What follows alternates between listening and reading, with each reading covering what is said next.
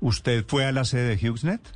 Sí, sí, yo fui, yo fui a principios del 2019, porque era una de las empresas grandes que uno, o sea, una de las cosas que uno hace es visitar empresas para, para incentivarlas a que entren a Colombia. Y HughesNet que, que, que, que, que tiene satélites, que tiene, tiene, es una empresa gigante de comunicaciones, pues queríamos que entrara y ahí, ahí los visitamos, ahí nos, ahí nos hablamos con los vicepresidentes, nos hicieron para la presentación. Eh, eh, cuando mostraron el tema, eh, les dije, mire,